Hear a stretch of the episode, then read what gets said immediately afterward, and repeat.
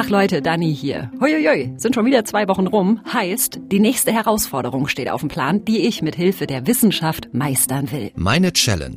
Und da habe ich diesmal richtig große Pläne. Ich mache mich nämlich auf die Jagd nach Genialität, nach dem Kuss der Muse, nach dem Geistesblitz, nach der unschlagbaren Idee. Ein Podcast von MDR Wissen. Ihr ahnt es vielleicht schon, es geht um Kreativität. Dieses Wort allein schon, ja, das verfolgt einen ja überall, egal ob in Stellenanzeigen, bei Meetings auf Arbeit oder auf Datingplattformen. Eine Anforderung ist immer, sei bitte kreativ, sei genial, sei beweglich im Kopf. Und es geht ja auch schon eine Nummer kleiner, ja? Beispiele aus meinem aktuellen Alltag. Die beste Freundin hat Geburtstag, man braucht eine Idee für ein tolles Geschenk. Der Chef will einem mehr Arbeit aufdrücken, man braucht eine gute Ausrede. Die Liste ist unendlich. Ja, und was passiert? Ich gucke in mein Gehirn auf der Suche nach bunten Ideen und was ist drin? Nichts. Alles leer. Mann, ey. Also, versteht mich nicht falsch, ja? Ich bin, glaube ich, nicht unkreativ. Ich kann ganz okay reden und schreiben, schnell reagieren, witzig sein zum Beispiel. Aber wenn ich gezielt einen guten Einfall brauche, dann kommt da gefühlt nicht viel. Und ich frage mich, kann ich das ändern? Kann ich an meiner Kreativität arbeiten? Und wenn ja, wie? Deshalb lautet meine Challenge, ich will kreativer werden. Ich will meine Kreativität so richtig pushen. Und zwar über diese Schiene hier. Und deshalb ist unsere Position. Nee. Und deshalb heißt die Position Reflexion statt Projektion. Projektion. Ja.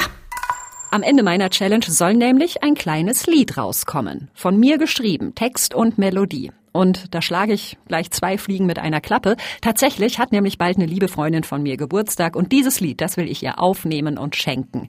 Damit das klappt, spreche ich mit Expertinnen und Experten aus den Bereichen Psychologie, Hirnforschung, Musikwissenschaften und mit einem Kumpel, dessen Job es ist, ständig kreativ zu sein. Der ist nämlich Musiker und Songwriter von Beruf.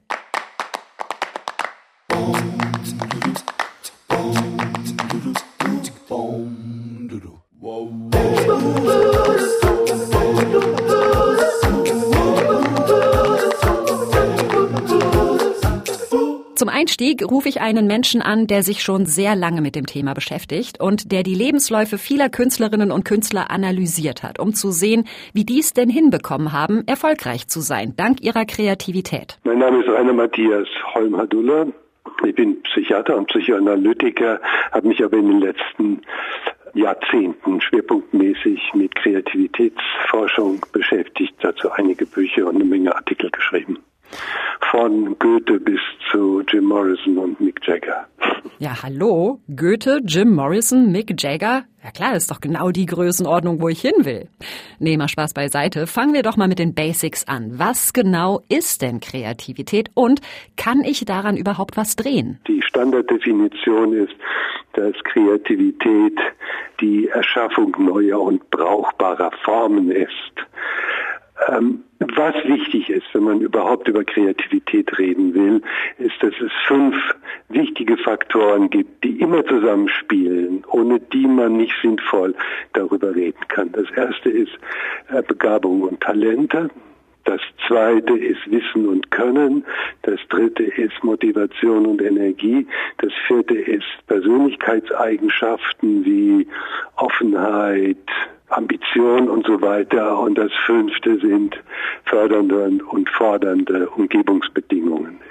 Es gibt kein kreatives Gen, es gibt auch keinen Kuss der Musen, der mich zum Schriftsteller macht, sondern es sind diese fünf Faktoren, die immer zusammenspielen. Ja, das klingt doch wunderbar. Es gibt nicht das Kreativitätsgehen, so nach dem Motto, du bist kreativ, du nicht, deal with it.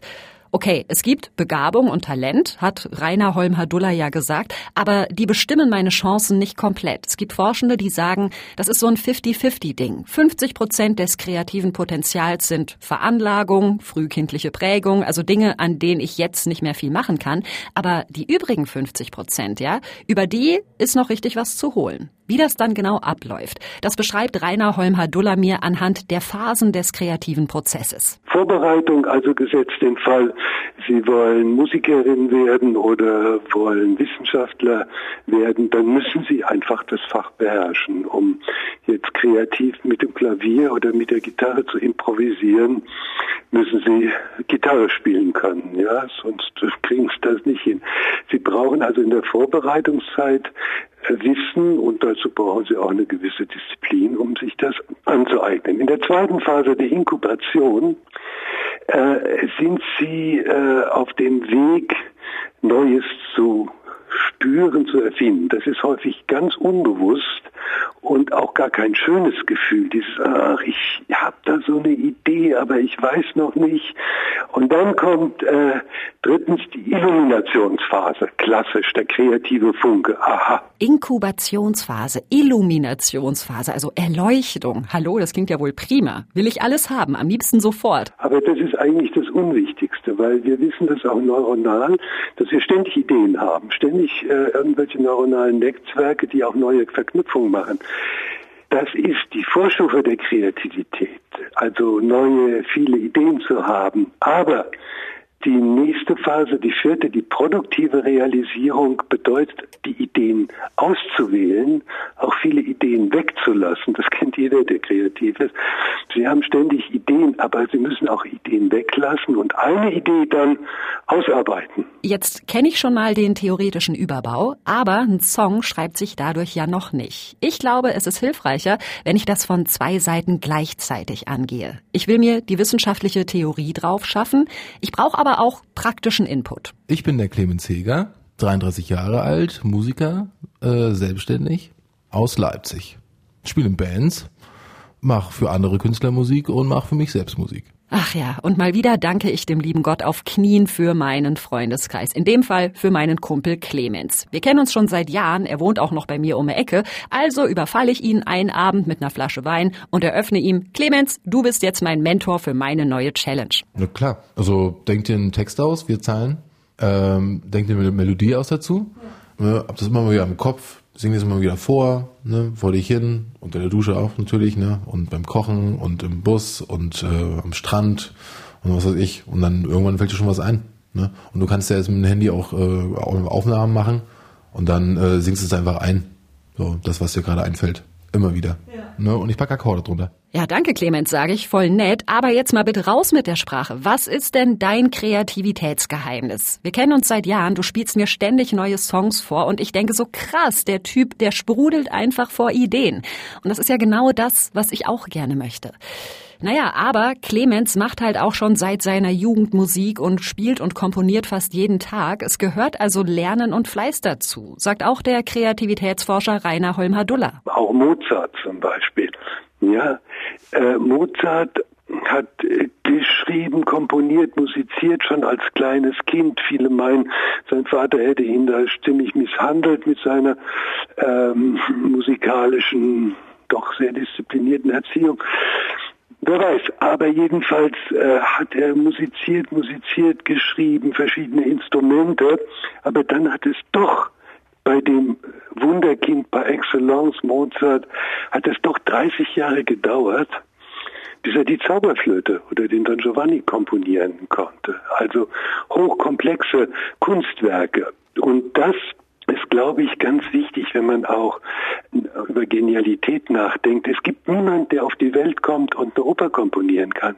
Das ist auch selbst bei den absoluten Genies jahrzehntelange Arbeit. Krass. Also ich dachte halt wirklich immer, Künstlerinnen und Künstler kommen mit so einer Genialität im Kopf auf die Welt und werden dann halt automatisch ständig von der Muse geknutscht. Das stimmt aber absolut nicht, sondern Kreativität ist tatsächlich harte Arbeit. Das sagt auch mein Kumpel Clemens. Ähm, es macht ja einen Unterschied, ob ich jetzt alleine arbeite oder ob ich dann ähm, mit Leuten zusammenarbeite, auch äh, ob ich da ein konkretes äh, Ziel habe, also ob ich für eine konkrete Band spiele, halt schon weiß, was ein Genre das sein muss oder so. Oder ob ich hier alleine zu Hause sitze und aus dem Nichts irgendwas machen will und noch gar nicht weiß, was will ich eigentlich. So, wenn das der Fall ist, dann gehe ich eigentlich immer auf Masse und da greift tatsächlich einfach nur Handwerk. Da nehme ich die Instrumente, die ich habe und äh, fange einfach an zu spielen, nehme einfach das auf, was mir als erstes einfällt, egal ob es es schon gibt oder nicht. Da versuche ich dann auch immer wertungsfrei ranzugehen. Ne? Und äh, nach zehn Versuchen ist vielleicht was Cooles dabei. Ha, zweiter wichtiger Punkt. Einfach hinsetzen und machen. Auch das bestätigt Rainer Holm-Hadulla, als ich ihn frage, ob er mir noch einen Tipp mitgeben kann für meine Challenge. Denn ich habe halt nur zwei Wochen Zeit. Diese ganze Vorarbeit, das ganze Üben und Lernen, das fällt bei mir halt aus. Ja, also Wichtige ist, do it. Ja, äh, ich habe vor kurzem mal mit einem Schriftsteller gesprochen, der hat gesagt, äh, die äh, Amateure setzen sich hin und warten auf Inspiration. Die Profis setzen sich hin und schreiben. Also, wenn ein äh, irgendwas interessiert, mach es und probier es aus.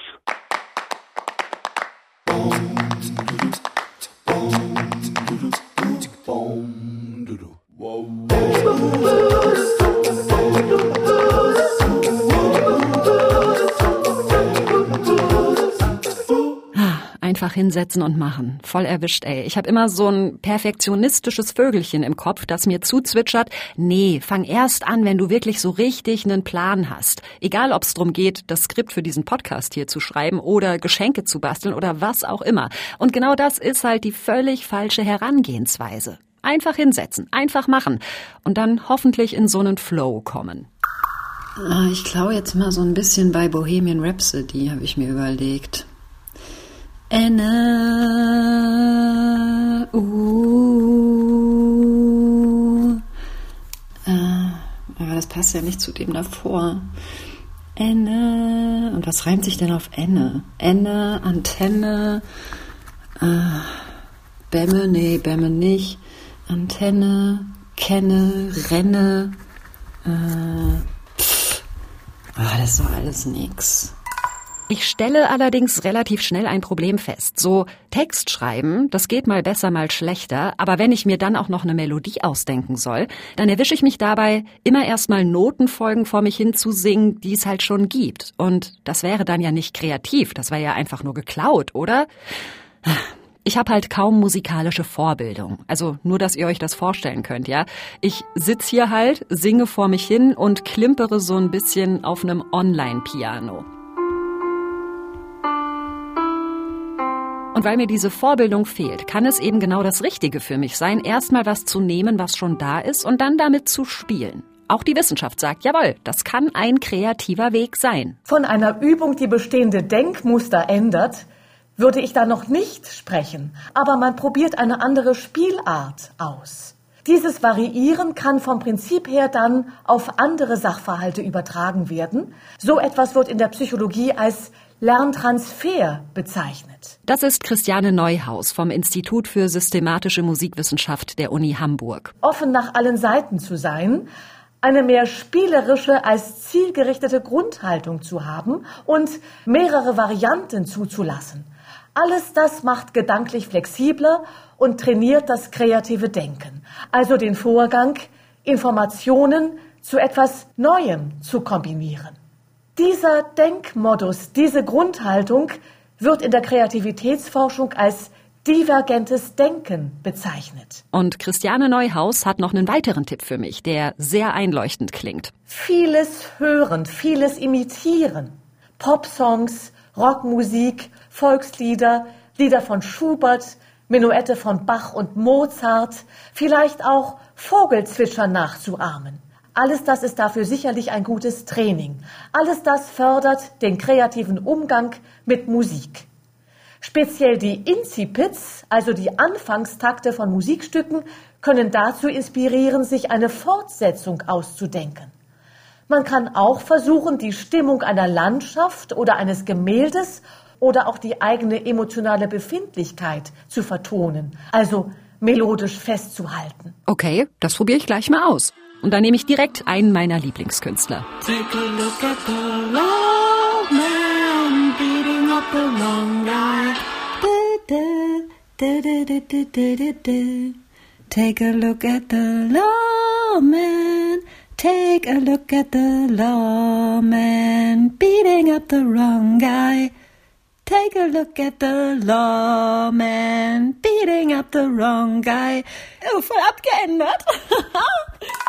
Das bringt mich hier gerade natürlich nicht zu einer fertigen Melodie, die ich dann für mein Geburtstagslied nutzen kann, das ja am Ende meiner Challenge rauskommen soll. Aber ich hoffe halt, dass ich mit solchen Übungen mein Gehirn irgendwie, naja, dass ich es so füttere, dass es irgendwann Pling macht. Und dieses Pling, das kommt aber nur ganz selten, wenn man gerade am Schreibtisch sitzt. Aber warum ist das denn so? Warum kommen denn die Einfälle immer gerade dann, wenn ich zum Beispiel unterwegs bin oder mit was ganz anderem beschäftigt? Also klar, ja, man muss sich Vorwissen und Können drauf schaffen, dafür braucht es Arbeit und Konzentration.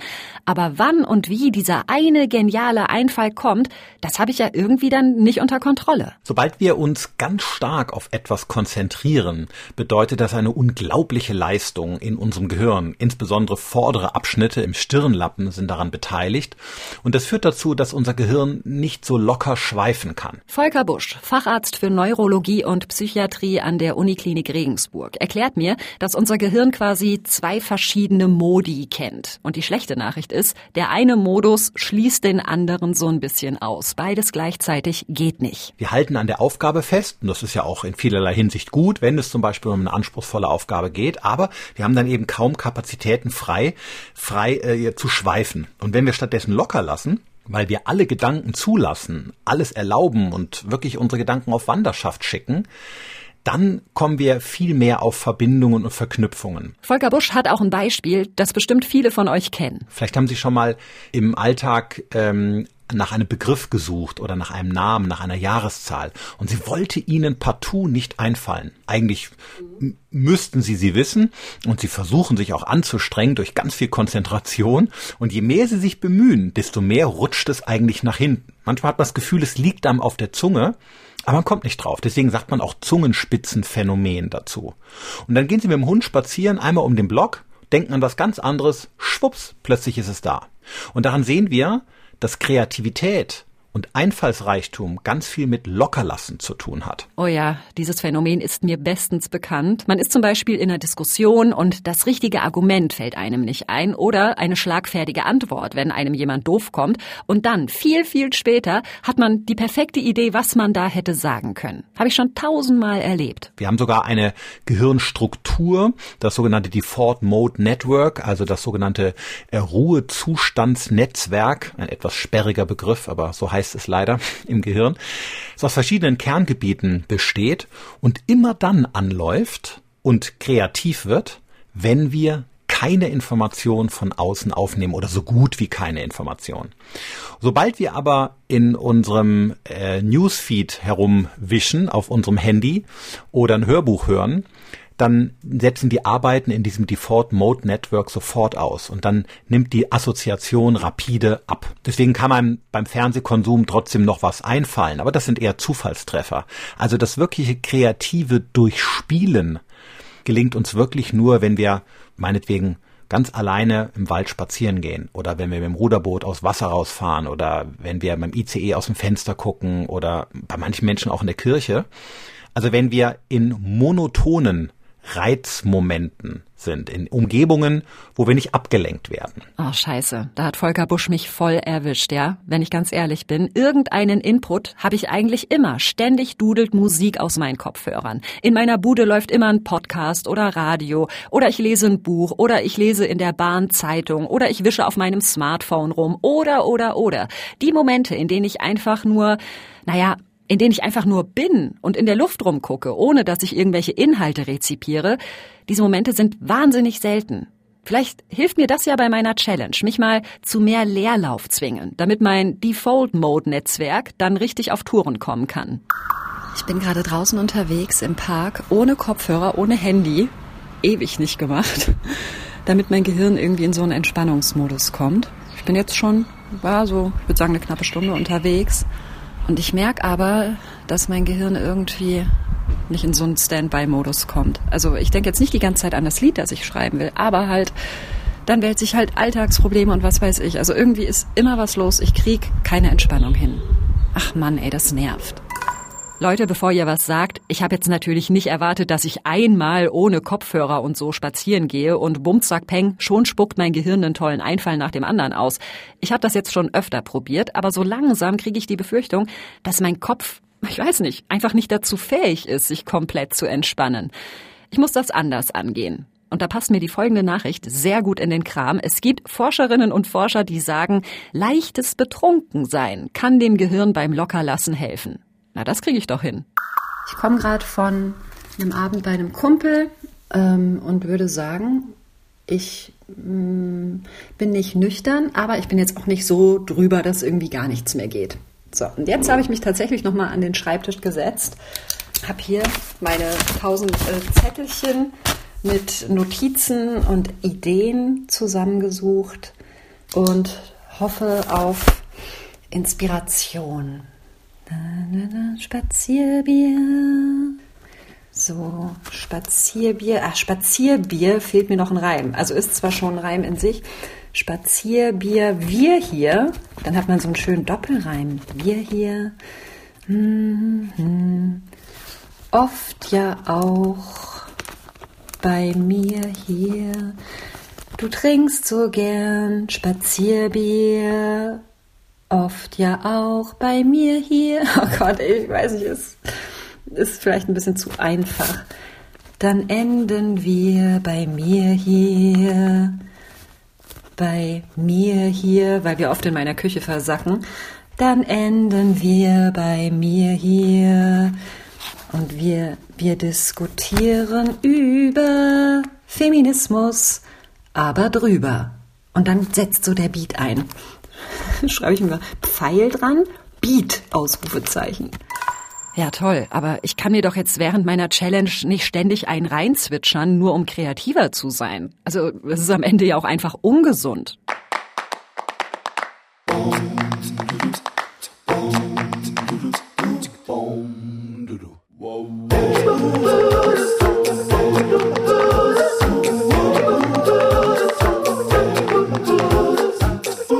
Aber ich habe ja schon gelernt, der kreative Prozess lässt sich sozusagen in zwei Teile aufteilen. Erstens Inspiration, Input, Üben, Wissen anhäufen. Und Teil zwei dann das Gehirn in einen entspannten Zustand versetzen und es arbeiten lassen. Am zweiten Teil scheitere ich bisher noch. Umso mehr hoffe ich, dass ich vielleicht über den ersten Teil, die Inspirationsphase, was reißen kann. Denn, sagt der Neurologe und Psychiater Volker Busch, unser Gehirn liebt es, mit sogenannten Skripten und Schemata zu arbeiten, also Routinen einfach. Und so rutschen wir aber leider auch schnell in einen eher unkreativen Modus. Gewohnheiten sind natürlich durchaus vorteilhaft, weil wir dadurch relativ preiswert, will ich mal so sagen, ähm, durchs Leben kommen. Und wenn wir jedes Mal, wenn wir Zähne putzen oder im Auto umschalten würden, nachdenken müssten über das, was wir da gerade tun, dann hätten wir kaum geistige Kapazität Kapazitäten frei. Also Gewohnheiten schaffen im Prinzip viel Sicherheit und viel Raum auch, aber Kreativität entsteht eben oft nur abseits dessen. Und Menschen, die ganz viel Gewohnheiten im Leben pflegen und sich wenig trauen, mal Neues auszuprobieren kommen entsprechend eben auch auf weniger Inspiration. Und ein Alltag heutzutage, der so effizient ist, wo, woran unsere Gesellschaft insgesamt ja krankt, ähm, hält eben oft auch nur wenig Momente noch bereit, wo wir bewusst mal was Neues probieren, was, was Verrücktes wagen oder was Fremdes ausprobieren. Ne? Das sehen wir übrigens auch gerade in der Corona-Pandemie, dass Menschen durch sehr viel Gleichförmigkeit und Routine im Alltag oft auch diese Inspiration von außen fehlen. Und das ist schade, denn unser Gehirn belohnt das äh, in der Regel immer eigentlich mit neuen Einfällen. Okay, ich muss es also irgendwie hinkriegen, mein Gehirn immer mal wieder zu überraschen, meine Skripte und Schemata, meine Routinen zu durchbrechen, neue Reize zu sammeln. Und das kann auf verschiedene Arten passieren, sagt Volker Busch. Also in der Tat stimulieren uns andere Menschen am meisten, aber es ist völlig richtig, in der Corona-Pandemie ist ja genau das gerade schwer, weil wir so ein bisschen physische Distanz einhalten sollten und dadurch gehen uns diese Momente verloren. Aber man kann sich auch unabhängig von anderen Menschen immer wieder neu stimulieren. Und äh, schöne Möglichkeiten, um sich neue Inspirationen zu schaffen, ist zum Beispiel A, dass man an fremde Orte reist. Was wir so ganz gerne Tapetenwechsel nennen. Wenn man an anderen Orten ist, kommen fast automatisch neue Ideen, weil die Dinge, die wir dort sehen, riechen, schmecken, hören, unser Gehirn bereits stimulieren. Äh, eine andere Möglichkeit der Stimulation ist, dass Sie zum Beispiel Literatur lesen über Dinge, mit denen Sie sich sonst nie beschäftigen. Also eine Fachzeitschrift über ein Gebiet, was eigentlich gar nicht zu Ihrem tagtäglichen Beruf gehört. Oder ein Belletristik in einem Bereich, von dem Sie eigentlich denken würden, so aus einer Gewohnheit heraus, ach, das interessiert mich wahrscheinlich gar nicht. Also bewusst sich mal auch neuen Reizen stellen wie zum Beispiel durch Literatur, Musik oder andere Dinge. Auch das kann eine wunderbare Inspirationsquelle sein. Es gibt tatsächlich Studien, die das belegen. Menschen, die länger im Ausland gelebt haben, schneiden bei Kreativitätstests besser ab als die, die ihr Leben lang nicht groß rausgekommen sind. Ebenso Menschen, die einen großen, möglichst diversen Freundes- und Bekanntenkreis haben, weil das eben alles Umstände sind, die dazu führen, dass unser Gehirn mit neuem Input konfrontiert ist oder sich auf andere Lebensumstände oder Denkweisen einstellen muss. Das hält uns bewegt beweglich im Kopf und macht uns letztlich kreativer. Und Volker Busch hat ja noch eine dritte Möglichkeit genannt. Also, wenn ich eh schon den ganzen Tag Musik vor mich hin dudel, dann ist es ja vielleicht mal schlau, so ein bisschen andere Genres zu hören. Also ich höre sonst irgendwie viel so Elektropop, Pop, Indie, Gitarrenzeug. Ich versuche es jetzt einfach mal mit Klassik. Es gibt da ja so fertige Playlists. Ich gebe das einfach mal hier ein. So, Klassische Musik. Nehmen wir denn das Beste der klassischen Musik? Jawohl.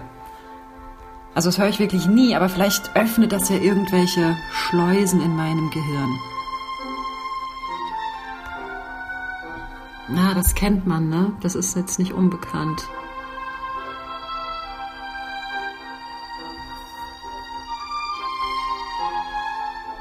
Ach, aber es ist halt echt voll nicht meins. Ich bin jetzt schon gelangweilt. Ich habe da jetzt schon keinen Bock mehr drauf. Ah, aber was tut man nicht alles für die Challenge?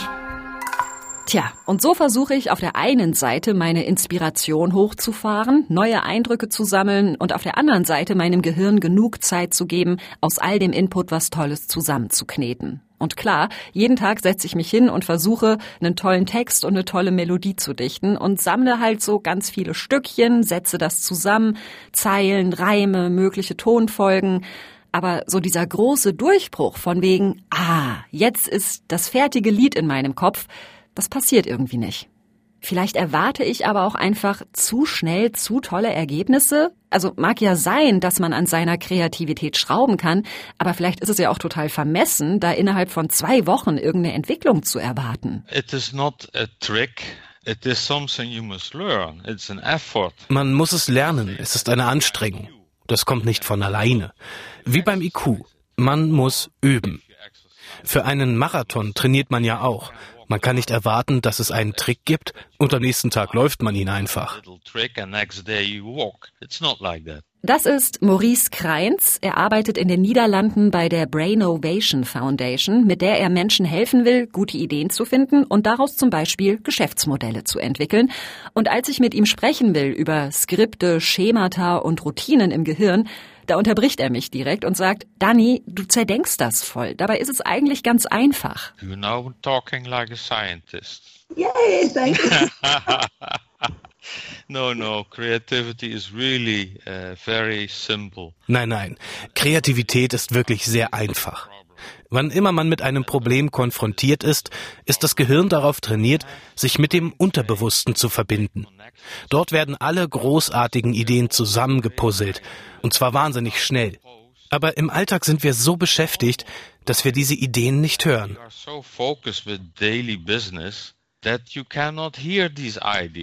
Das ist natürlich eine krasse Botschaft, ne? So, alle guten Ideen stehen eigentlich schon in unserem Kopf parat. Wir müssen nur lernen, wie wir da drankommen.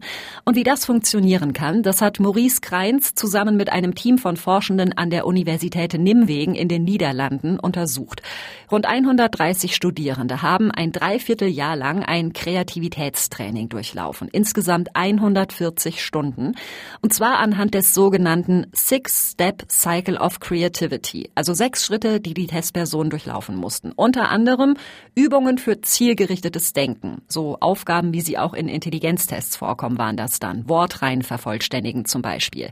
Dann divergentes Denken. Zum Beispiel nennen sie möglichst viele Dinge, die man mit einem Ziegelstein machen kann. Das waren so die ersten Schritte. Und dann wurde es kompliziert, denn dann ging es darum, das Gehirn in diesen entspannten Zustand zu versetzen, den Maurice Kreins und seine Mitforschenden Detached Thinking nennen. Losgelöstes Denken. Also genau das, was mir nicht so richtig gelingt bei meiner Challenge, weil in meinem Kopf irgendwie ständig Kirmes ist. When you are detached, beim losgelösten Denken kann man alle möglichen Assoziationen machen, weil man nicht persönlich involviert ist. Darauf trainieren wir die Studierenden. Denn wenn man zu sehr in ein Problem verwickelt ist, wird man Teil des Problems. Um diesen losgelösten Zustand zu erreichen, wurden die Köpfe der Versuchspersonen verkabelt und sie konnten anhand ihrer Hirnaktivität dann selbst sehen, wann sie in einem neuronal entspannten Zustand sind und wann nicht. Und über dieses Biofeedback konnten sie dann eben individuell lernen, was ihnen dabei hilft, in diesen Zustand zu kommen. Also welche Gedanken, Augen auf, Augen zu, ein Spiel spielen, meditieren, was auch immer, ist halt eine höchst individuelle Angelegenheit. Und tatsächlich hat dieses Training den Probandinnen und Probanden geholfen, sich bewusst in einen Zustand zu bringen, in denen ihr Gehirn freies Spiel hat. Ja, Problem an der Sache, ich habe halt leider kein EEG oder MRT zu Hause, um zu lernen, mein Gehirn zu entspannen. Macht aber gar nichts, sagt Maurice Kreins. Du kannst auch einfach deinen Schlaf nutzen. Denn dann ist dein Default Mode Network, also der Modus, in dem das Gehirn Dinge verarbeitet, neu zusammensetzt, Ideen ausspuckt, richtig aktiv. Ich muss bloß ein paar Tricks beachten, um am Ende auch was davon zu haben. Make a habit to put a notebook next to your bed. Erstens. Gewöhnen Sie sich an, ein Notizbuch neben Ihr Bett zu legen. Klingt blöd, ist es aber nicht. Vielleicht wachen Sie mitten in der Nacht auf mit einer brillanten Idee und am nächsten Morgen denken Sie, da war doch was. Aber was noch gleich?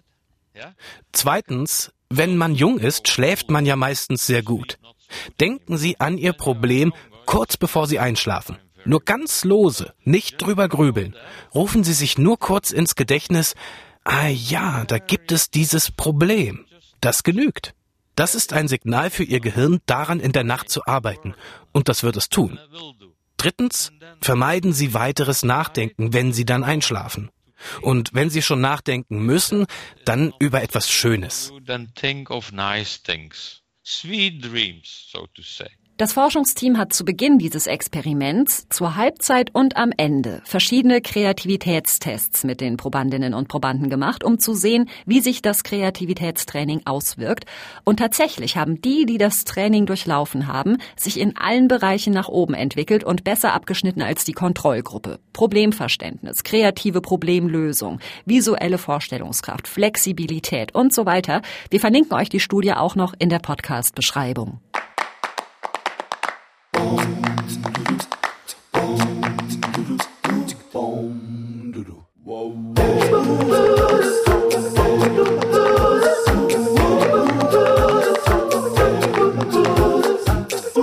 Arbeit von Maurice Kreins und seinen Kolleginnen und Kollegen zeigt also, wie krass wir tatsächlich Einfluss nehmen können auf unser kreatives Potenzial.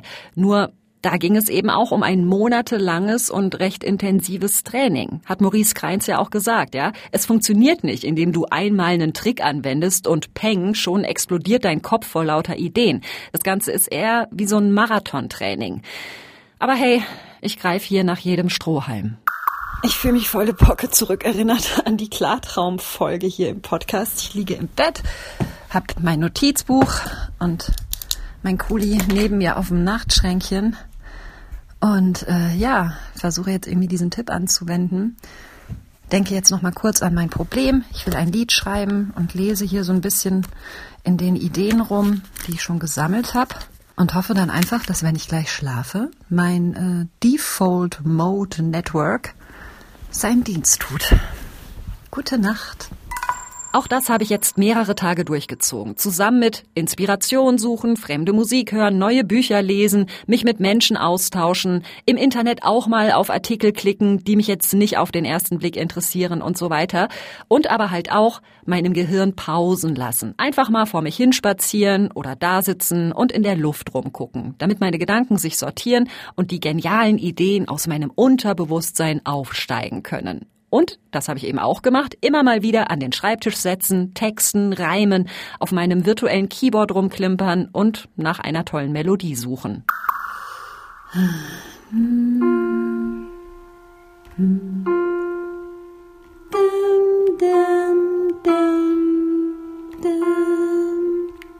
Nee.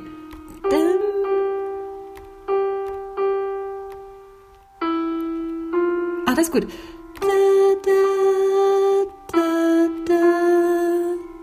Oh, das muss ich mir aufschreiben. Was sind das hier für Noten? G, G, E, F, D.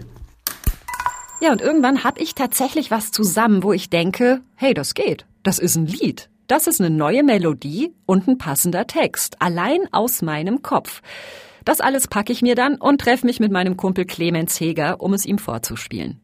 Äh, ich müsste die Tonart anpassen. Also aus DA wird jetzt CG. Ja. So? Ja. Achtung, auf. Bist du bereit? Achso, muss ich jetzt singen? Ja, ja. Ach so. Aber warte mal. Enne. Also. Du Frau in Pink und Schwarz. Nee, wie? Enne, du Frau in Pink und Schwarz. Genau, lass ruhig mit Zeit. So, drei, vier.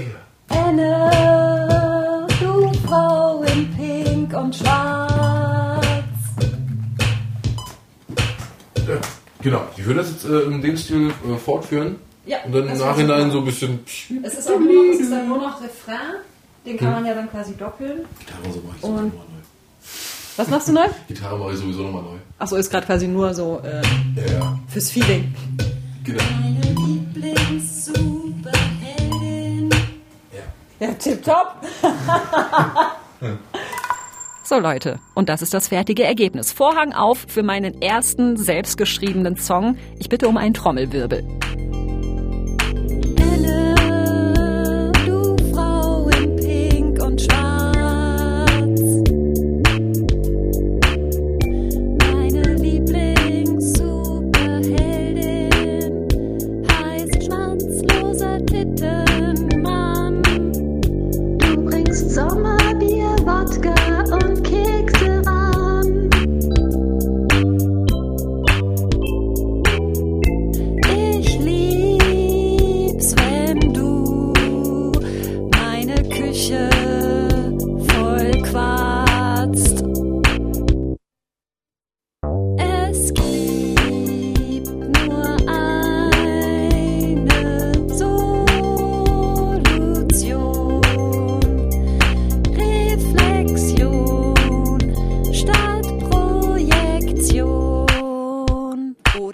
Andersrum. Na rum wie numm. Verbleiben wir erstmal so. Bam! Challenge geschafft, würde ich sagen. Und ich habe auch noch das beste Geburtstagsgeschenk der Welt. Win, win, win, win, win. Also, das war jetzt auch nur ein Ausschnitt aus dem Lied. Aber ihr habt es vielleicht auch gemerkt, so dieser Punkt der Euphorie, dieser magische Moment, auf den ich die ganze Zeit gehofft habe, von wegen, ich wende diese und jene Strategie an und irgendwann macht es Puff und die perfekte Idee fließt nur so aus mir heraus, das kam nicht. Euphorisch, stolz und erfüllt bin ich erst jetzt, wo das fertige, ja, ich sag mal, das fertige Werk hier vor mir liegt. Aber genau das haben ja auch alle Expertinnen und Experten von Anfang an gesagt, ja. Der kreative Schaffensprozess ist eben ganz oft nicht ein einzelner Moment der Genialität, sondern Fleiß, Ausdauer und Arbeit. Und das ist, glaube ich, wirklich mein größtes Learning. Klar kann ich sagen, ach, ich bin einfach nicht kreativ. Aber das ist so ein bisschen, als würde ich mich darüber beschweren, dass ich nicht kochen kann, es aber eben auch nie versuche. Am Ende war ich jetzt viel kreativer, als ich vorher gedacht hätte, weil ich mich hingesetzt habe, geübt habe und nicht locker gelassen habe. Mein Gehirn gefüttert habe mit Input und Inspiration. Und aber auch, und das ist für mich die wichtige Erkenntnis Nummer zwei, zwischendurch versucht habe, loszulassen, damit mein Gehirn spielen kann. Wenn ich einfach nur da sitze und in die Luft gucke, dann fühle ich mich schnell faul, unnütz oder auch gelangweilt. Aber gerade dann arbeitet mein Kopf umso mehr. Und das will ich mir auch unbedingt erhalten, ja? Diese Leerlaufpunkte im Alltag. Kreativität durch einfach auch mal nichts tun. Das klingt merkwürdig, ist aber wissenschaftlich erwiesen und jetzt ist es auch noch Dunny approved. Ha! Das war meine Kreativitätschallenge. Geholfen haben mir dabei Clara Fröhlich, Thomas Jehn und Carsten Möbius. Und wenn ihr vielleicht noch Fragen habt oder auch Kritik, Lob oder eine Idee, welche Challenge ich als nächstes absolvieren soll, dann schreibt uns gerne Mail an challenge.mdr.de.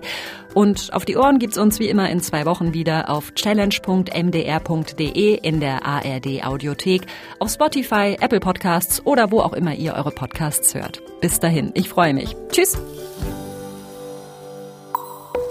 Das war Meine Challenge, ein Podcast von MDR Wissen.